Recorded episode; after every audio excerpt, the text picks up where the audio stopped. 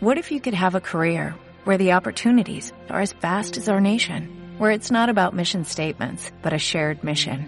At U.S. Customs and Border Protection, we go beyond to protect more than borders, from ship to shore, air to ground, cities to local communities. CBP agents and officers are keeping people safe. Join U.S. Customs and Border Protection and go beyond for something far greater than yourself. Learn more at cbp.gov/careers. Hola.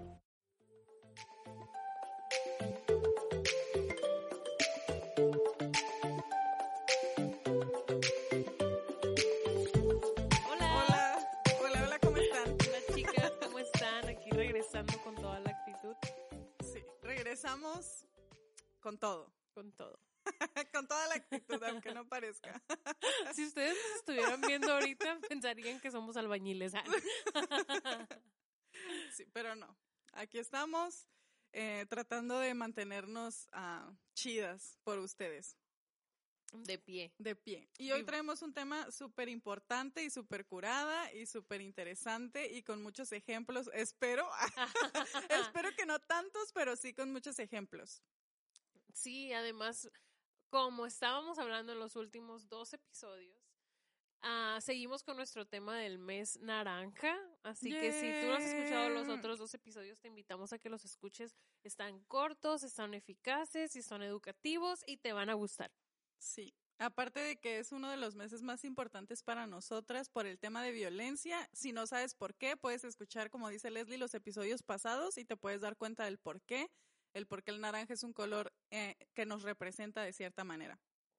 Y el tema de hoy está muy chido porque es una herramienta que tenemos no solamente nosotras como No More, sino todas y todos en general, hombres y mujeres, eh, eh, podemos utilizar esta herramienta y esta herramienta de la que les estamos hablando es el violentómetro.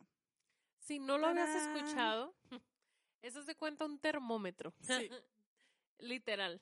Y si lo quieres ver un poquito más de cerca, te puedes meter a la página en Instagram de No More Sad Girls y en las historias destacadas, ahí está.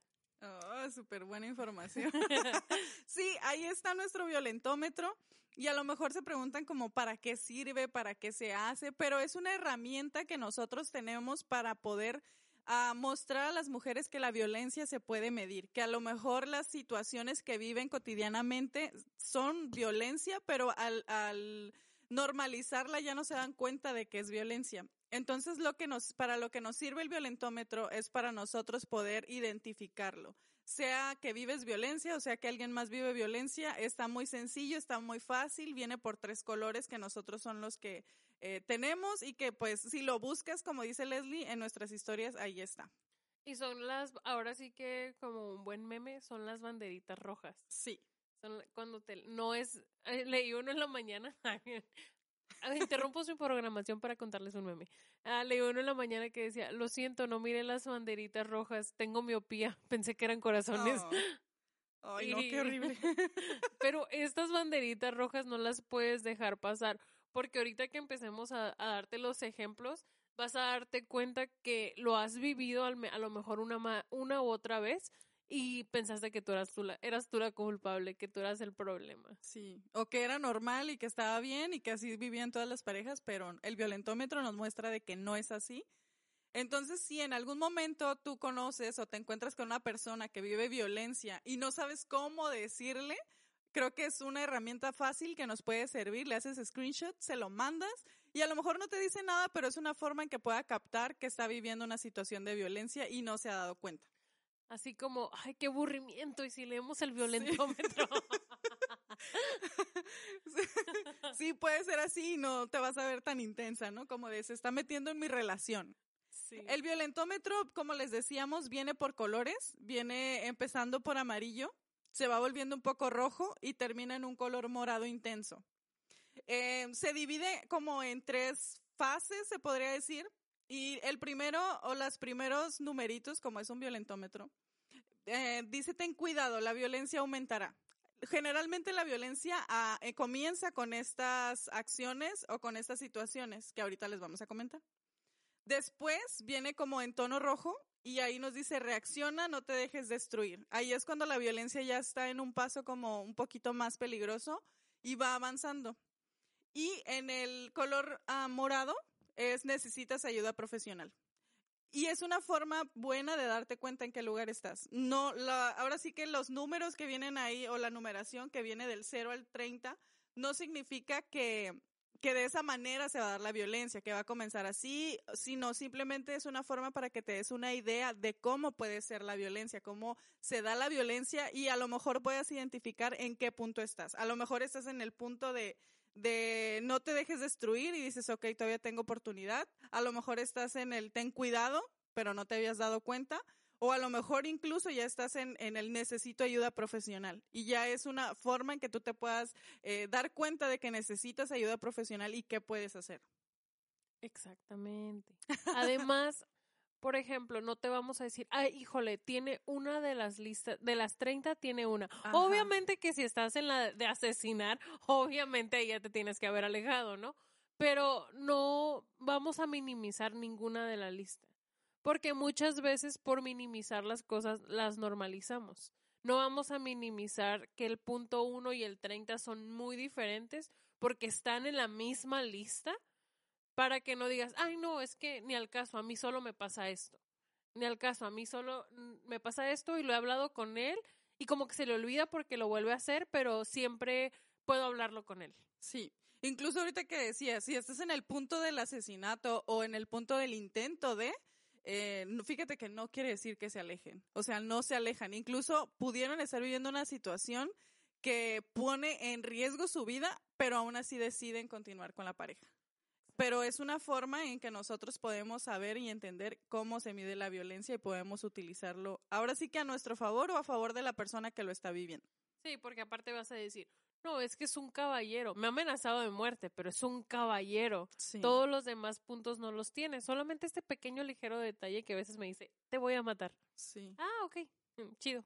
Y no lo tomamos como algo grave o algo que debería de ser en serio, ¿no? Cuando hay algo que está, que poniendo en riesgo la vida tuya y la de tus hijos, creo que es un buen momento para tomar decisiones importantes en tu vida. Y, ay, perdón. Ah, no. Y también te puedes dar cuenta de que cómo va aumentando. Sí.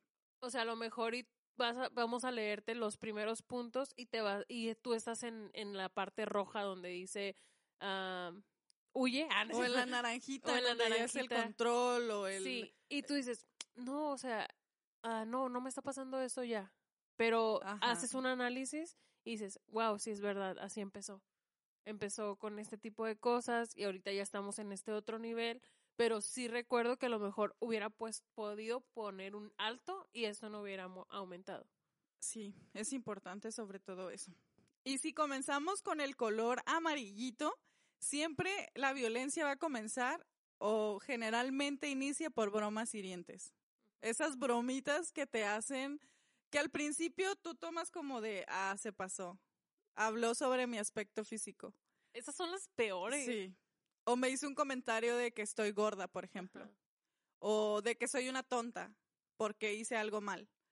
Y, em, y no nos damos cuenta, pero se vuelve algo como ya te lo dijo un día, te lo dice el siguiente, te lo dice el siguiente y ya se vuelve algo normal para ti. Sí. Generalmente es como empiezan eh, esas bromitas. El chantaje también es una de las, ahora sí que de las formas en que se, se manifiesta la violencia, porque, ay, no, no vayas con tu familia. Es que yo te extraño sí, tanto. Yo te extraño, no me gusta estar solo, yo quiero estar contigo, eh, no, ya no vayas con tus amigas al café, mejor quédate acá conmigo, o incluso... Quédate y hacemos esto, hacemos lo que más sí, quieras. Sí, sí, Pero lo hacemos juntos. Exactamente. O también te puede ignorar, por ejemplo. O sea, e, ignorarte y, no hablarte. O sea, te dejo de hablar por alguna u otra razón y me vale, ¿no? Aunque tú estés ahí insistiendo, él te está ignorando a como de lugar. Para tener tu atención al punto de decir, oye, lo podemos arreglar juntos.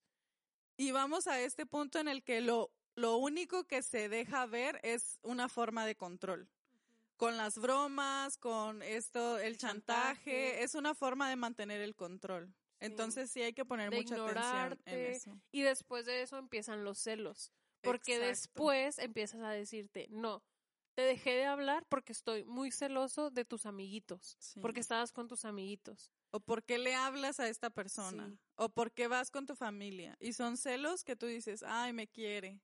Ay, Qué romántico. Sí, me quiere. Pero al principio sí me quiere. Pero ya después cuando se empieza a volver un aislamiento, ahí ya es cuando debes de... te- o sea, no lo pudiste frenar a lo mejor cuando fue un, un comentario, pero ya cuando es un aislamiento, pues Sí, porque obviamente después de los celos te empiezan a culpar. sí. Es que es tu culpa que yo te ignorara, es que es tu culpa porque recuerdas que yo quería estar contigo, pero tú no. Entonces es tu culpa. Yo me siento mal por tu culpa. Sí, y yo creo que sí tenemos que resaltar demasiado el hecho de los celos, porque es algo que comúnmente se ve como normal, pero que no es normal. Eh, de cierta manera es como mantener el control. Hay celos tal vez normales, pero hay celos que no son normales. Y si te está prohibiendo salir con tus amigos, tener amigos, te hace comentarios referentes a, he conocido mujeres que incluso no pueden tener amigos. Y es como, no, pero es que yo no puedo tener amigos porque mi esposo se enoja. O mi esposo no se enoja, pero no le gusta tanto. Entonces, no se dio cuenta esta persona que al aceptar el hecho de no tener amigos, se estaba aislando sola. A lo mejor no le decía o no, no la violentaba con golpes, pero al hacer estos comentarios de tú tienes que estar conmigo, yo tengo que estar solamente para ti. Y el que tengas amigos no significa que, que vas a andar haciendo cosas que no debes o que vas a ser infiel o que vas a hacer otro tipo de, de, de acciones como eh, de infidelidad. Simplemente es natural tener amigos, tener amistades y no está mal.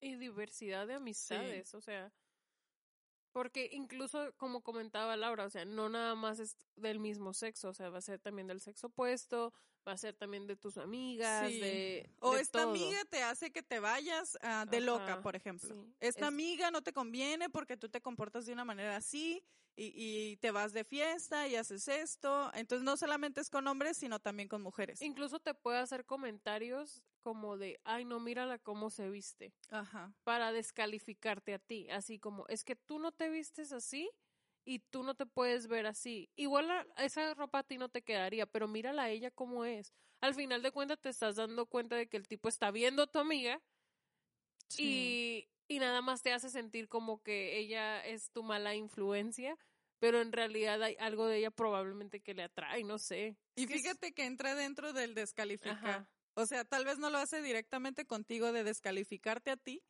pero descalifica a las personas que están a tu alrededor para que tú digas, ah, ok, entonces tiene razón y debo alejarme de ellos Ajá. porque no me convienen. Sí. Entonces sí es importante que, te- que tengas esto en cuenta, sobre todo cuando son celos, porque se vuelven una situación demasiado complicada y demasiado difícil, que desde el punto en el que empiezan a tener celos, se pueden brincar hasta el morado. O sea, de Sí. los celos al morado y no hay como tanta chanza. Entonces, No. si, si hay No oportunidad tienen que pasar por todos los demás puntos para ajá, llegar, porque y te das cuenta a tiempo, sí.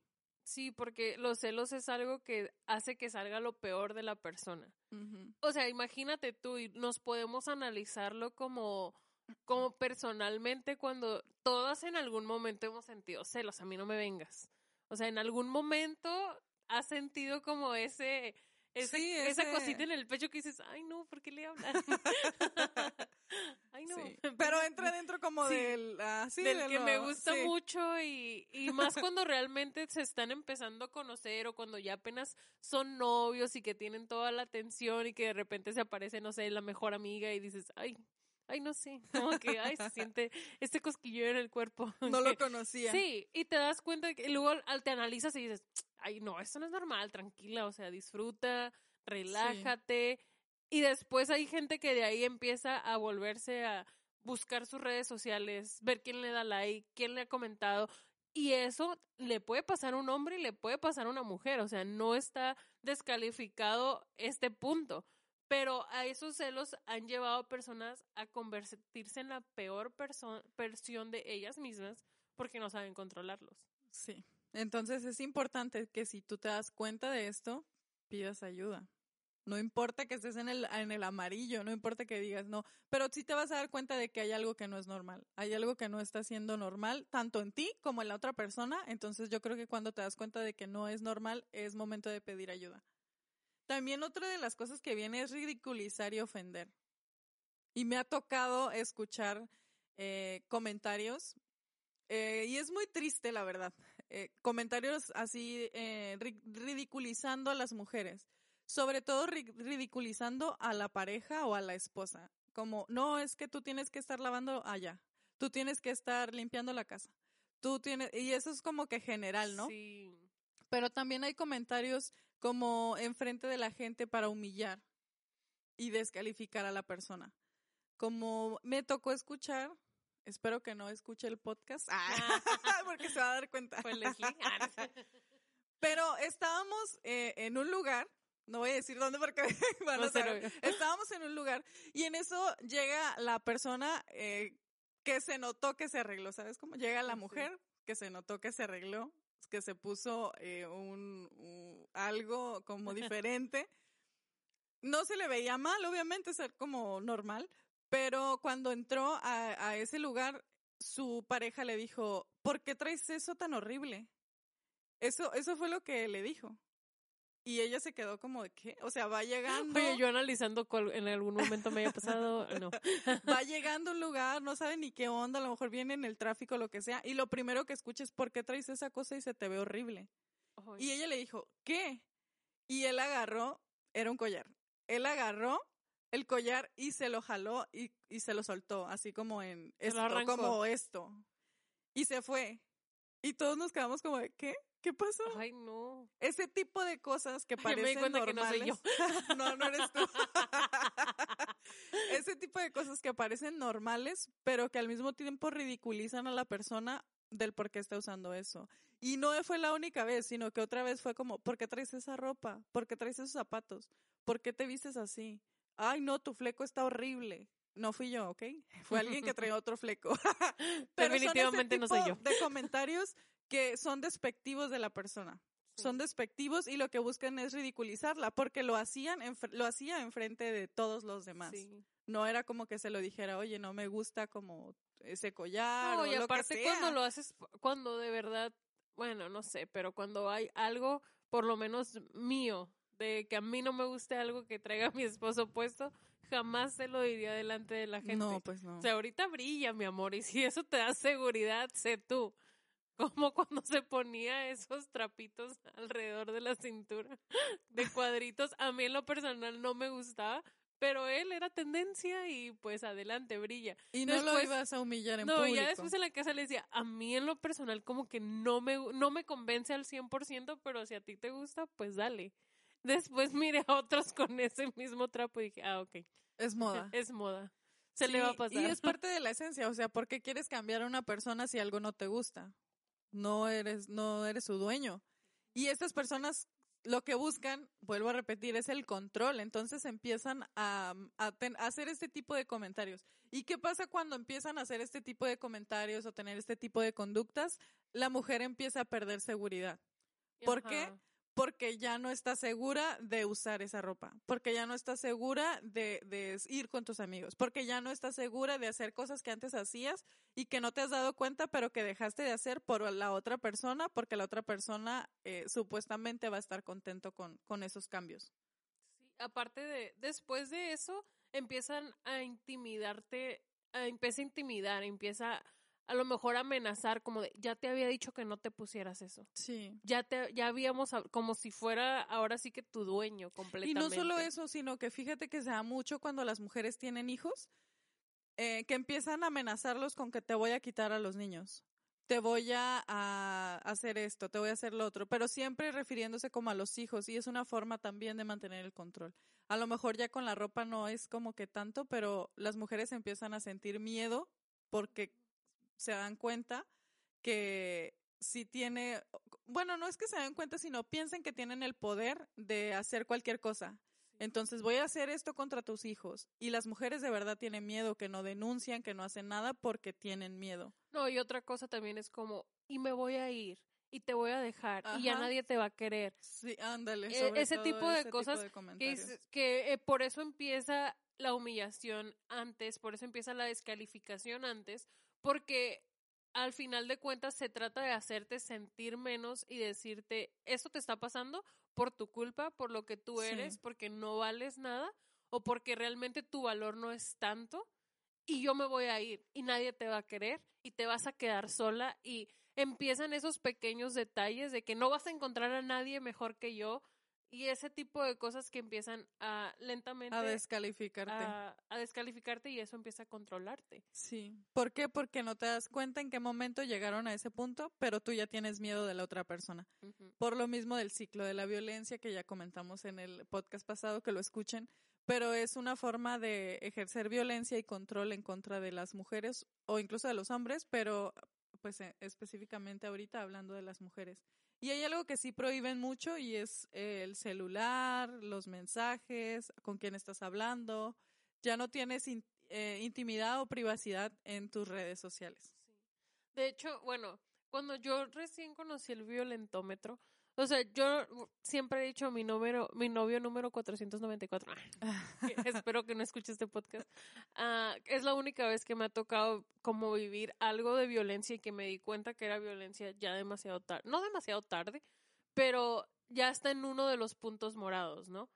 Y ahorita que leía, o las primeras veces que lo leía, recuerdo que entendí, dije, wow, o sea, pasé por todos esos puntos y nunca me di cuenta. ¿Cómo nadie me aventó un violentómetro de PD en la calle? ¿Por qué no, no te lo enseñaron antes? ¿O cómo fue pas- que pasó que ya estabas tan, tan Sí, o sea, si me preguntas de todos los puntos primeros, o sea, tengo varios ejemplos, pero en el de prohibir el celular, o sea, voy a contar esa pequeña historia bien chiquita porque él, él era súper ah, detallista, o sea, y estaba guapo y era como, mm, o sea, el punto de que, oye, mañana me voy a vestir de camiseta azul y te compré esta blusa para que te la pusieras del mismo tono. O sea, una ñoñada y yo, ay, qué tierno. O Sí. sea, nos vamos a ver divinos. Y es algo que normalmente hacen las parejas y tú Sí, dices, sí, ah, es normal, bueno, no o sea, pasa nunca nada. lo había hecho con nadie, pues adelante, me pongo la blusa azul marino Para que me combinar. compró para combinar como la hermosa pareja que somos de guapos, porque hasta eso su cara era muy linda, era de galán. Entonces, en un punto, recuerdo que salimos, por decir un día, salimos un sábado y me dijo, oye, ¿me prestas tu teléfono para hacer una llamada? Y yo, ah, sí. O sea, él, él se sabía mi clave. ¿Por qué razón? O sea, no entiendo. ¿Por qué se la tendría que saber? Pero X se la sabía y se fue. Literal duró como una hora con mi teléfono. Se acabó mi saldo. aparte de todo el maldito. ah. Este, se acabó mi saldo. Ese, ese no lo tenía que repetir, ¿no? Y regresó en súper serio y me dio mi celular y me dijo, ya me voy. Y me dejó ahí. Donde estábamos, estábamos en una comida con amigos y me dejó ahí. No me habló para nada y cuando quise usar mi celular le había cambiado la clave. No. Sí. Me marcó le dije, oye, ¿qué onda con mi teléfono? O sea, no agarra. Yo todavía toda inocente, no sabes qué le pasó. Sí, porque no sabes Sí. en qué momento pasó. Y luego me dice, ah, pues le cambié la clave para que dejes de hablar con tus amigos del trabajo. Y yo, ¿qué? Y me dijo, sí, ya mira que mis llamadas sí te entran. O sea, lo iba a mirar hasta el miércoles, jueves, por allá, o sea, cuatro días después. Aparte, no vivíamos ni en la misma ciudad. Por Aparte decir- era tu teléfono. Aparte era mi teléfono. Y le digo, pero ¿cómo no me la vas a dar? O sea, una emergencia, una emergencia puedes llamar al 911 y no ocupas la clave. Y ya miré que mis llamadas te entran. ¿O que vas a extrañar mucho hablar con tus amigos? Estaba tan molesta, tan, tan molesta, que fui al Oxxo y me compré un huevito para hablar con mis amigos. fui al Oxxo y me compré un teléfono de chicharito. Y fui como que traumatizada todos esos días al trabajo, como de que, ¿qué Analizando onda? el que pasó, en qué Analizando momento. como de que en qué momento este tipejo. Pero lo seguías viendo con amor en ese tiempo. Fíjate que ahí empezaba como a irritarme ya, como A ver, banderitas, ¿no? a ver las banderitas como de que eh, esto no es normal. Después ya lo miré, ah, porque aparte me seguía al trabajo, o sea, me seguía de donde me bajaba el taxi, me seguía hasta donde tenía que entrar a- a- al trabajo y era como, oye, ve por mí a la casa, ¿qué ando haciendo en taxi? O sea, le No, gustaba verme. entra en lo que es la intimidación. Ajá. Y le gustaba verme caminar, o sea, y llamarme y que yo viniera hablando por teléfono y cuando menos pensaba me decía, qué bonita te ves con verde o con azul. Y yo como volteando a mi alrededor así como que, ¿qué onda? ¿Dónde está este tipo? Y de repente salía de la nada. Como película de terror, ¿no? Sí, y luego, ah, llama a tu trabajo, eh, no vas a ir hoy. Y yo como, no, o sea, ay, es que quédate ocho horas conmigo. Y yo, no, es que tengo que ir al trabajo. No, yo te lo voy a pagar el día. No es eso, o sea, tengo una responsabilidad que cumplir. Y entonces ahí hasta te prohíbe ir al trabajo. Ya entran las prohibiciones, el aislamiento, la Sí, sí, sí. intimidación. Y no te das cuenta. Yo sé que algunas de las personas que escuchan tal vez este po- podcast estén viviendo alguna situación eh, parecida, que no entienden o están en shock o no saben cómo actuar o qué hacer o si es normal o si pasa y no le contaste a nadie, ¿o sí? No, y es que al final de cuentas, el- la primera vez me lo encuentro en la calle y era como Sí. que, ay, qué lindo. O sea, vino a verme desde, vivía en Rosarito, desde Rosarito a, a acá, a la línea, qué tierno, súper tierno, súper lindo. Pero de repente otra vez, y de repente otra vez, y de repente ya no nada más me esperaba en el taxi, sino que estacionaba su carro y caminábamos hasta la línea. Y si yo ten, conocía, yo soy bien platicadora, a mí si un perro me saca plática, obviamente platico con él. Qué miedo. Pero sí. Qué miedo, pero sí, Pero sí. lo más lógico es que, que me vaya a poner a platicar con él. Y era como, ah, ¿por qué saludas a él? Porque es tu amigo él. O sea, yo siempre le decía, ah, es que tengo a mi amiguita aquí de, la, de las que venden burritos, es una mi amiguita y saludamos y lo que sea. Casualmente un día que me acompañó, estaba un muchacho, porque ya no había venido. Y valiste. Y valí, porque íbamos caminando y luego me dijo, oye, yo no veo ninguna mujer en el puesto de burritos. Y me agarró del brazo súper fuerte y me dijo, ¿quiere decir que siempre saludas a este tipo en la mañana? Y yo así como que, eh, ¿qué está pasando aquí? Y no te dabas cuenta. Sí, no te das cuenta. Yo decía, ay, pobrecito, está malito. O piensas, ya se le va a pasar. Se le va a pasar, Ay, está loco. Es un momento de locura. Sí, O- sí, sí. O está jugando, ¿no? Sí, de demencia. Sí. Y yo creo que después de haber revisado tus redes o después de haber revisado todo esto, eh, está bastante obvio que va a destruir tus artículos personales. Sí, Y obviamente comenzando con un celular. sí, Y, exactamente. y se vuelve normal porque yo he escuchado mujeres que me cuentan como de, ah, me rompió el celular. Y no solo eso, sino eh, estuve trabajando en... yo acá pensando, estuve trabajando en las credenciales para votar. Ah, ok. Entonces llegó un muchachito como de 17, era hombre. Y llega y me dice, eh, perdí mi credencial. Y yo, ah, ok, ¿qué le pasó a la credencial? Pero él estaba riéndose y bien feliz y me dijo, ah, lo que pasa es que mi novia me rompió la credencial, me la cortó y aquí la traigo. Era su credencial hecha a pedazos. Y, y para él era un chiste, o sea, como, ah, se pasó. Yo todavía no conocía todo este tema de violencia ni nada, pero para mí fue como, oye, ¿estás bien? O sea, ¿es, es neta?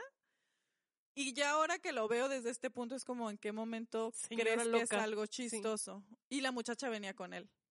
Qué Entonces, pena. pasan este tipo de cosas, pues no es pena, es que no te das cuenta. o sea, no, no, no, qué pena el, el hecho de que sepas que esto no es normal. ¿Me Sí. explico? Y que, y que vayas por la vida tratando de convencer a los demás. Si tú, sin saber del tema, te diste cuenta como que esta relación no es normal. Y es que lo que pasa es que las personas que viven violencia tratan de justificarlo. Sí.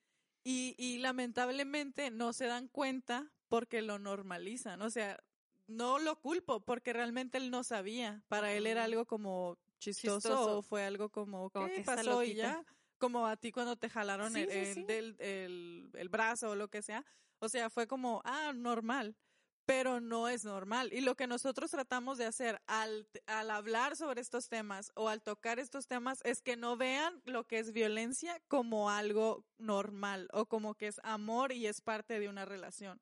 Sí. Y de ahí, de hecho, nos brincamos ahora sí que a tu, a tu, a lo que te hizo tu novio, ¿no? Que te jaloneó, que te golpeó jugando, tal vez, o no sabías en, en qué punto estaba, o fue como raro, sí. pero entra dentro de, Sí, o, o, por ejemplo, el punto de como de agarrarte la pierna y darte un apretón, así como o agarrarte la mano y es más apretármela y luego molestarse porque no fue la única vez que me revisó el teléfono, o sea, se le hizo costumbre y ahora nadie me podía mandar mensajes. Y ese es el problema, que como damos pie a que lo hagan, lo siguen haciendo y cada vez va escalando más. Y es lo que tal vez las mujeres o los hombres no entienden de que la violencia aumenta por este tipo de situaciones. Te aseguro que ya no fue solamente cambiarle la contraseña. No, no, no. Seguro se quedó con tu teléfono. Sí.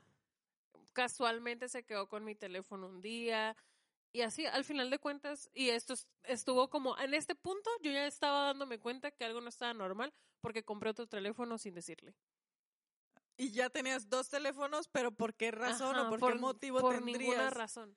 Y era tu novio. Y era mi novio, o sea, era novio nada más. Y después, cuando se dio cuenta que tenía otro teléfono. Pues fue un problema. Fue un problemón. O sea, le pegó a una puerta. O sea, se deshizo la mano él con una puerta.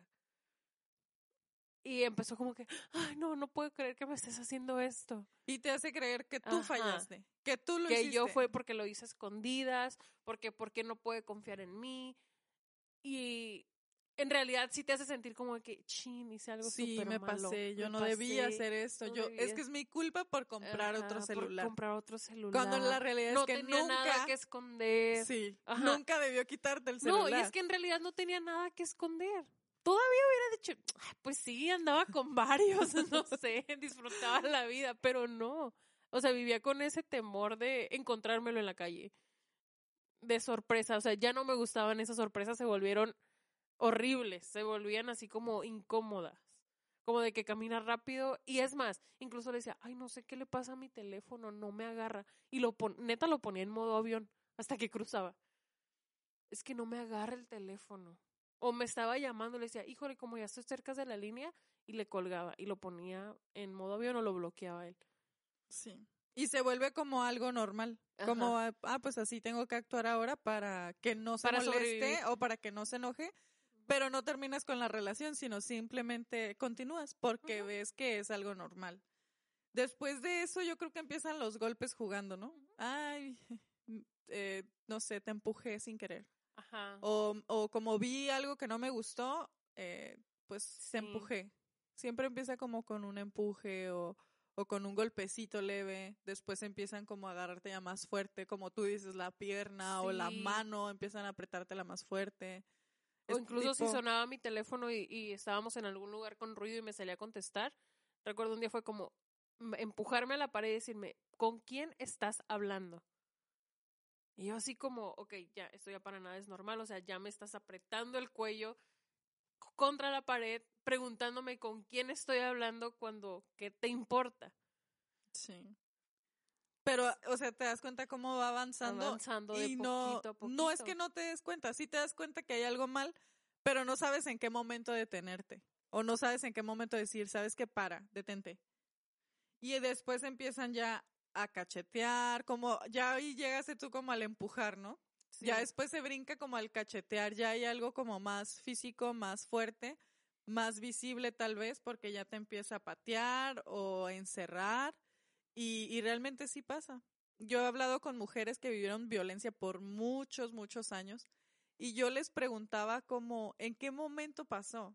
Y eh, cuando me contaban su historia, era como que me daba cuenta de todas estas señales. O sea, podía identificar mientras contaba la historia esta señora de todas las señales en cuanto a violencia que ella no percibió y que percibió como normal. Sí ella eh, la, la pateaban, después la por celos, eh, incluso estuvieron a punto de matar a otra persona por porque ella pensaba, porque él pensaba que ella andaba con alguien más. Cuando tú, como dices tú, no tenía nada que temer, no tenía nada que esconder, nunca pasó absolutamente nada. Simplemente era un señor que estaba en las tortillerías y, y me dio el lugar. Y ya por eso él ya estaba intentando. y de verdad, veces vienes a la tortillería? Sí, y de verdad llegó al grado de que lo acorraló en, en un lugar. El señor traía un machete, pasó alguien más y lo rescató. Pero son estas situaciones en que esta mujer a pesar de los años que tenía y a pesar de la edad, que ya era una edad madura en la que empezó a tener como que todas estas situaciones, comenzó a experimentar violencia desde los focos amarillos, pero nunca supo cómo detenerla. Hasta que ya hubo un momento eh, que ya como colmó como su violencia o que colmó su límite de aguante y decidió irse. Pero no es necesario llegar como a ese límite para poder pedir ayuda o para salir de la situación. Entonces, parece que no, pero sí va avanzando la violencia, sí va creciendo y no te das cuenta en qué momento ya estás encerrada en un cuarto o encerrada en un patio o ya no te dejan salir o ya no hablas con nadie o ya estás de plano sin llaves porque tienes que estar adentro y la otra persona tiene las llaves, ¿no? Y es porque les gusta tanto que dependas de, de ellos. O sea, les gusta tener el control sobre ti, les gusta que hay alguna parte de, del día donde, donde digas, ay, es que me quiere y estoy aquí porque yo llegué aquí, porque yo lo provoqué, porque yo hice que él, él se convirtiera en esto. Porque muchas veces, ahora que lo veo, o sea, muchas veces esas eran las palabras que usaba conmigo. Como, es que tú te vistes así. Es que si me provocas a mí, vas a provocar a los demás.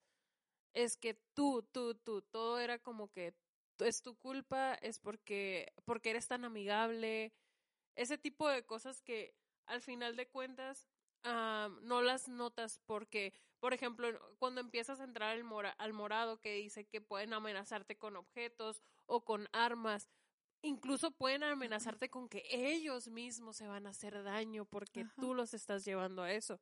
O sea, ese día que se destrozó la mano con la puerta fue como, si así trata una puerta, y eso mismo te hace mantenerte ahí. Como no, es que si yo me voy, puede que él se haga algo. O sea, puede que sí lo haga. Puede que pase esto. Y por estar pensando en puede, puede pasar, puede esto, no te vas.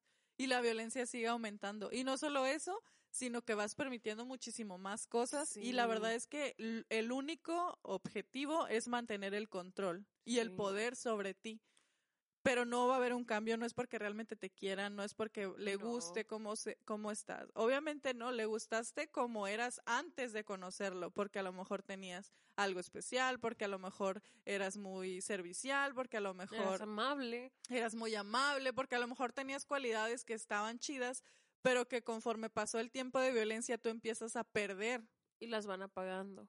Ajá van apagándolas. Y te das cuenta de que se vive violencia por cómo son las mujeres. O sea, puedes lograr identificar que están viviendo violencia por cómo se ven, porque realmente hay algo que se apaga. Y yo les preguntaba a algunas mujeres, ¿cómo te sientes al tú haber estado viviendo esta violencia?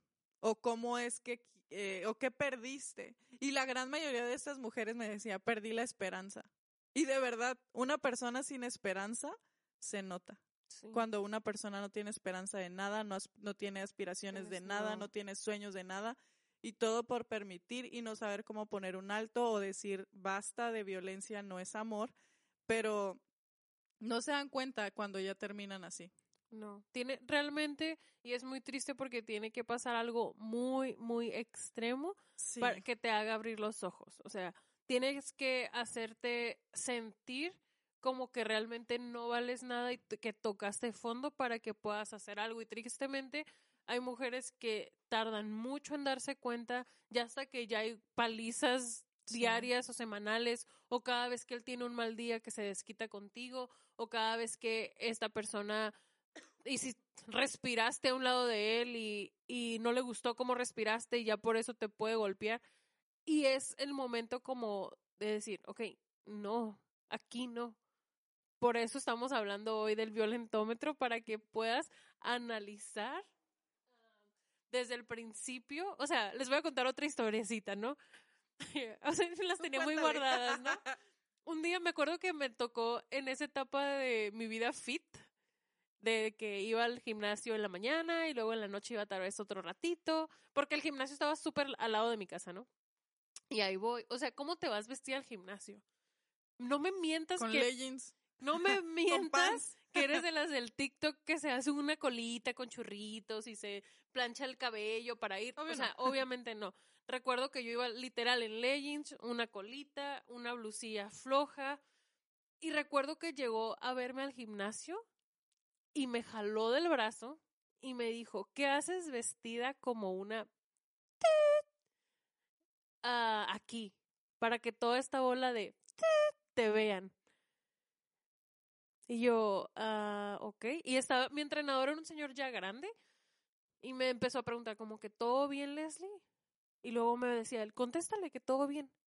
Pero yo aparte cuando llegó, yo le dije, eh, hola. Me le quise acercar y me dijo, hazte para allá. Estás toda sudada, qué asco.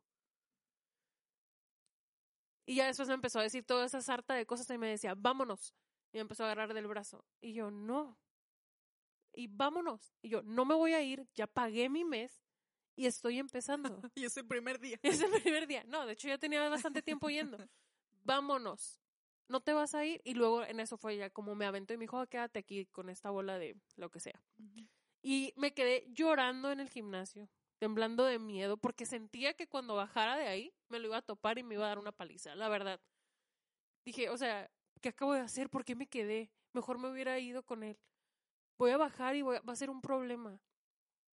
Y el entrenador me decía, mija, esto no es normal. O sea, el señor no sabía tampoco, me imagino que sabía el violentómetro, pero me decía, no, tú estás muy bonita, no debes dejar que te traten así. Este muchacho es tu esposo. Y yo, no, es mi novio. Menos si es tu novio. No, no, no, no debes dejar que te trate así, no debes dejar que te humillen en público. Y yo, ay, ya sé, pero ¿cómo paro? sí, ese es el problema que no sabemos Al final, cómo parar. Recuerdo que salí del gimnasio y miré su carro en la entrada de la casa. Ay, temblé de miedo, porque ya es más, hasta el del entrenador bajó conmigo y me acompañó hasta la casa, porque me, le decía yo, es que si me sale por un árbol de aquí, y si me sale por los botes de basura, y me decía, no, yo te voy a acompañar. Y ya me dejó así en la reja, dije, a lo mejor está en el carro, nomás está viéndome a ver si me bajo. Entonces entré Pero ya rápido. es un miedo de todo. Sí, o sea, entré súper rápido a la casa, abrí la puerta y me abre la puerta. O sea, entró a la casa con, estaban mis papás. Y luego me dijo, ay, mi amor, qué linda, te ves toda sudadita súper linda, te traje una ensalada y unas flores. Ay, qué, bo o sea, abrazándome, qué bonita te ves. Cuando un rato antes. Ahí fue cuando realmente abrí mis ojos y dije, ¿qué onda con este tipo? Y se me acercó y todavía así como que, te amo, te ves preciosa, estoy súper orgulloso de ti, porque vas al trabajo y luego regresas al gimnasio, tienes una convicción súper fuerte. Y se me acercó así poquito y luego me dijo, ay, discúlpame, la verdad es que había tenido un pésimo día y le dije, ¿sabes qué? Honestamente ya no quiero andar contigo. Así en la mesa sentados. Y después recuerdo que me agarró la mano y me dijo, esto no se va a terminar hasta que yo quiera. Y yo como, como película, así como, ¿dónde está la pistola de mi papá? No, sí. Y hasta, hasta cierto punto decías, ay no, ojalá, de verdad yo decía, ojalá se encuentre una tipa súper buena y quiera andar con ella y me deje por otra. De verdad, yo me imaginaba como esa historia donde, ay no, pues que me deje por otra, de verdad. Pero que, te deje. Ajá, que me deje, o sea, que él Y ese es el punto en que no sabes cómo terminar, que prefieres otras alternativas que tomar la decisión. Sí, así como de que, ay, ya sé. Para no lastimarlo. Sí, sí, sí, ojalá que ande con otra. Y en este empecé a decir, ¿y si le reviso las, el Facebook? y si a lo mejor se habla con otras, no sé, y si busco a su ex para que ande con ella de vuelta. O sea, ese tipo de cosas que no sabía cómo iba a terminar. Lo peor de todo es que no terminó ahí porque al final de cuentas te tratan de convencer como el ciclo de, de, la, violencia, de la violencia y el ciclo de la luna de el, ciclo de la luna de miel donde todo va a cambiar, pero después todo empeoró. O sea, fue de del amarillo al rojo en unos días. Ni siquiera me duró la luna de miel lo demasiado como para decir, ay, no, sí cambió. O sea, al punto de que después aventó su celular, esas cosas así como las cosas que me económicamente, o sea, todos esos cuando estaba leyendo el violentrómetro dije, ¿por qué no llegó este papel antes a mi vida? Y fíjate que en tu caso era tu novio y pudiste como decir, ¿sabes qué? No quiero andar contigo. Pero hay muchas, muchas, muchas mujeres que aún así viendo la situación no saben cómo parar, se comprometen y se casan o se juntan y están viviendo lo peor en su vida por no tomar una decisión a tiempo diario. Y no hay una salida, no hay una alternativa, no hay de que ande con otras, no hay nada porque ya no se puede detener, o sea, ya no saben cómo detenerlo. Sí, no, o sea, yo de verdad le daba gracias a Dios de no tener que dormir con esa persona. ¿Sí me explico? O sea, de Sí. no tener Ahora que... imagínate, con hijos se complica todavía más. Sí, Y no, si no, tu no. miedo era como salir y verlo, ahora imagínate eh, las mujeres que tienen hijos, la situación que viven. Las mujeres que tienen que verlos todo el día en la noche. o- no, no, no. Eso, yo creo que si me preguntas como de cuál es mi vida, la parte más traumática de mi vida, puede ser una de Es esas. que es una película de terror. O sea, se vuelve quería una que película de terror. terminara. O sea, lo que más quería era que terminara y terminó de la peor manera. O sea, terminé súper humillada públicamente. Terminé súper, súper humillada y súper lastimada. Y a la semana él ya andaba con otra persona. Y eso realmente no me dolía. No me dolía que hubiera andado con otra. Me dolía del hecho de que cómo fácil me pudo destruir. Si me preguntas cuánto duraron, seis meses. Pero para mí fue como si hubiéramos durado una eternidad Por toda la por situación todo que lo que pasaba. O sea, al punto de decirle, ay, voy a salir con mis amigas. Ah, ok, está bien, ¿a dónde vas a ir? Ah, no sabemos todavía, nos vamos a ver en Plaza Río. Literal, fue a buscarme a Plaza Río y entraba a restaurantes por restaurantes para encontrarme. Hasta que me encontró y fue como de esas películas de que, ay, no, no es él, caminemos, caminemos, caminemos, caminemos. Sí. ¿Qué necesidad? ¿Y cómo te volviste esa persona que no Ajá, eres? O sea, ¿en qué momento te volviste una Porque persona que no cambia eres? la te cambia esencia, todo. la identidad, la autoestima. O sea, yo terminé súper destruidísima. Que ni la terapia era como que no me sentía que me funcionaba. Para volver a salir con otra persona, tardé mucho. Dos años. Pero, pero no, sí pues tardé. cada quien toma el tiempo, como Y que ya está literalmente lista para cuando una relación. empecé, empezaba como que a coquetearme a alguien o, o invitarme a salir, un día me invitó a salir un muchacho y le acepté la salida y llegó con una camiseta que tenía mi ex y dije, adiós. No puedo, o sea, no puedo salir contigo, aunque seas buena onda, pero quítate esa camisa. Le quité la camisa y todo. Ah, no es. Ah. no, o sea, no pude. Todo lo que me recordara a esta persona, si el peinadito, si el perfume, Adiós. a lo aborrecía. Sí, la verdad es que sí se vuelve algo imparable. Sí. Y mira, los de los últimos puntos, hay varios que realmente es cuando te debes de dar cuenta que ahí definitivamente no es.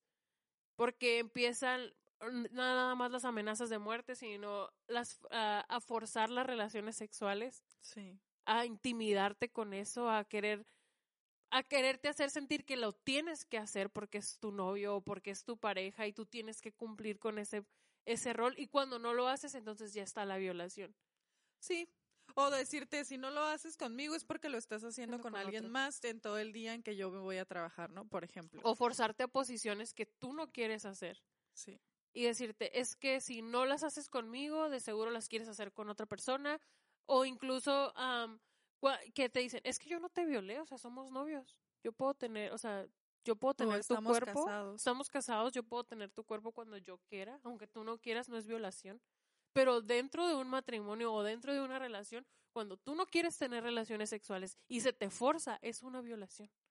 Sí, tú no debes de permitir eh, ningún que ninguna persona eh, te agreda de esa manera. O sea, no, como dice Leslie, una cosa es que estén casados y otra eh, muy diferente es que tengas la obligación de hacerlo. Cuando tú no quieres es no, no quiero, no quiero y no pasa. Pero si alguien te está obligando a tener relaciones sexuales, te forza a tener posiciones sexuales incómodas o que tú no quieres, definitivamente es una señal súper, súper, súper Sí. importante de notar y de saber que no es normal. Y nos enseñan, como es un tema que casi no se habla, nos enseñan que así debe de ser. Si tú no cumples con tu pareja, si tú no cumples con tu esposo, él se va a ir con alguien más. Sí. Entonces te- ves en la necesidad de, ok, no quiero, pero voy a hacerlo para que no esté con nadie más. Y también recordar que las relaciones sexuales es algo que se disfruta mutuamente, o sea, es algo de los dos. Y muchas veces al forzarte simplemente esta persona te utiliza para desahogarse, aunque se escuche un poquito raro. Y eso quiere decir que realmente te está forzando a que lo hagas. Te está haciendo sentir que simplemente te necesita para ese momento y para esa situación. Y que y ya, o sea, no le Sí. importa si tú sientes, no le importa si tú lo estás disfrutando, no le importa nada de eso más que él mismo. Ajá. de cierta manera también tener el control de ese área de tu vida, que es muy importante y que es, como decías tú, algo que es eh, con, con consentimiento de ambos, no solamente puede ser con consentimiento de una sola persona. Y aunque parezca eh, que no, es una de, la- de las violencias que más se da en las parejas. No necesariamente em, niñas o jóvenes, sino mujeres adultas a las cuales fu- fueron forzadas a tener relaciones sexuales sin su consentimiento y que aparte es algo como que no se habla y que posiblemente puedas juzgar a alguien que está teniendo hijos, ¿no? Como, Ajá. ah, se embarazó de tal persona. Tres veces. Pero tú no sabes si realmente la está obligando y por el miedo que siente accede y resulta embarazada. Porque no solamente tiene relaciones, sino tiene relaciones pero sin protección. Sí, porque obviamente también en eso quieren mandar como, no Sí. me voy a poner ah, preservativo, no voy a dejar que tomes esas pastillas. O sea, ya llega el punto en que realmente te, te tienen completamente. O sea, que ya ni siquiera en eso puedes tomar la decisión. Ajá. Entonces sí es importante que, que lo tomes en cuenta y que pidas ayuda. No, no necesariamente llegar como a una violación o a una mutilación o a un asesinato, que ya es algo como se le conoce como feminicidio. Pero sí es importante que desde el punto amarillo empieces a ver las señales y a identificarlas. Si conoces a alguien, es importante que le, que le envíes esta información porque seguro no se ha dado cuenta. Y como nosotras en su momento a lo mejor no lo percibimos como Sí, violencia no. porque era algo normal, e igual está esa persona o esa mujer eh, que conoces viviendo la misma situación y no se da cuenta. Simplemente lo único que hace es justificar, tratar de calmar la situación y pues tratar de sobrellevar una vida que posiblemente no tenga paz ni tranquilidad. Sabes que a mí me pasaba algo que era como, am, es que en esta, esta vez sí le quiero echar muchas ganas, porque le tenía tanto miedo a fracasar, tanto miedo a que a decir, ay, otra relación, otra relación empezar de cero. No, ya no voy a querer estar con nadie, ¿no? Pero creo que eso le pasa a la mayoría, como que intentas forzar algo que no es. Porque desde el punto uno que empiezan todas las señales, empiezas a decir, ay no, ya no voy a hacer esto porque quiero que estemos bien, porque le quiero echar ganas, porque yo sé que podemos ser un gran equipo, que podemos ser una gran pareja, porque tienen muchas cualidades, pero no te das, estás dando cuenta que tus cualidades no las estás viendo y las estás perdiendo por querer tener am, Una la- relación una bonita. relación bonita. Decir, no, es que esta, ay, es que las parejas pasan por todo esto y salen adelante, todas las parejas lo pasan. O sea, después de la violación sexual, de la agresión sexual o del forzarte a tener relaciones sexuales que pasa a ser una violación, la siguiente parte en la lista dice mutilar. O sea, ha habido parejas que no nada más abusan de su mujer, sino que, no sé, les pueden llegar, no cortar una extremidad para no verme tan exagerada, pero el simple hecho de que conocí a alguien que, que estando como peleados, el- la persona esta fumaba mucho y apagaba los cigarros con el brazo de la muchacha. Porque se ponía celoso. O sea, eso ya es una agresión completamente a tu persona y a tu cuerpo. Ya es dañarte a ti. Ya es realmente una agresión más que una simplemente un, ay, es que está celoso. Ay, es que así es él. Nadie tiene derecho a hacer eso sobre tu cuerpo. Porque literalmente apagar el cigarro en ti es volverte de la misma ah, nivel y valor que un cenicero de la calle, que un cenicero de un bar. Porque pasaba cuando estábamos, a lo mejor que salíamos todos y se ponía así violento y empezaba a apagar el cigarro con ella. Con su ropa, con así. con ¿En qué momento eso se vuelve algo, normal? ¿Y en qué momento lo puedes hacer en público? Quiere decir que ya ni siquiera le importa si los demás lo vemos. Sí. No, y aparte menciona el mutilar porque hay lugares en donde mutilan a las mujeres en sus partes íntimas para que no tengan em, placer al momento de tener relaciones sexuales. Entonces es una manera de privar a las mujeres también de eso a- al mutilarlo. Entonces eh, va a esa como grado de violencia y ya llegando al asesinato que si lo intenta una vez, a lo mejor y no funcionó, a lo mejor pudiste correr y salvarte y pedir ayuda, pero yo creo que una segunda, tercera o cuarta vez puede terminar en una tragedia. Y no solamente eres tú, sino tu familia, porque también sufre contigo si estás viviendo violencia. Tus amigos. Tus amigos obviamente se preocupan. A lo mejor te dicen, ah, no entiendes o te juzgan o lo que sea, pero es porque están preocupados por ti y tal vez no saben cómo hacer. Es momento de, pedir, ayuda en cualquiera de las fases. O sea, ten cuidado, ¿no? El violentómetro nos advierte, ten cuidado pero es un momento de pedir ayuda. Si tú estás permitiendo que te celen, que te chantajeen, que no te dejen salir con amigos, estás cambiando tu forma de, vivir o tu forma de actuar o como eras, creo que es buen momento para pedir ayuda. Y si no sabes en dónde, pues estamos nosotras que te podemos orientar, que te podemos escuchar, que te podemos leer y sobre todo que tenemos el apoyo profesional de nuestra psicóloga que te puede eh, recibir y te puede dar eh, esas herramientas que necesitas para salir de esta situación tan difícil y tan dura que es la violencia. Y te digo, al, al, final vas a salir adelante, pero tienes que pedir ayuda. Sí. No podemos, tristemente en estos casos de violencia, no es como que yo voy y te digo, es que tienes que dejar de pasar violencia, sí, vente, vámonos es hasta que tú quieras. Es un proceso. Es un proceso. no podemos incluso meternos tanto porque corre en riesgo tu vida. Entonces sí es importante que seas tú quien tome la decisión de pedir ayuda. Y si estás escuchando este podcast y estás viviendo una situación de violencia, pide ayuda, por favor. En donde sea, pero pide ayuda. Sí. Y que no importa si es el, el, el nivel 1, nivel 2 o nivel 3. Siempre vamos a estar dispuestas a escucharte y sin juzgarte, sin decir es que yo permití esto. O sea, aquí está un claro ejemplo, o sea, yo permití casi todo. No puedo decir que fue culpa nada más de él, sino también porque yo tardé en pedir la ayuda. Pude haber evitado las cosas, no tenía la información, pero ahora la tengo y ahora tú también la tienes. Sí. Así que si necesitas incluso hablar con alguien, puedes enviarnos un mensaje y nosotros estaremos disponibles para ti. Sí. Este es el tema que traíamos el día de hoy. Espero que te sirva, que te, que te haya gustado y que pidas ayuda. Es lo más importante. Te queremos mucho y te queremos ver triunfar. Esto se alargó un poquito, pero sé que vale la pena escucharlo. Hablando de podcast cortos, el nuestro no entra ahí. pues te dejamos entonces para que sigas disfrutando de tu día. Eh, nos vemos pronto. Bye bye. Bye.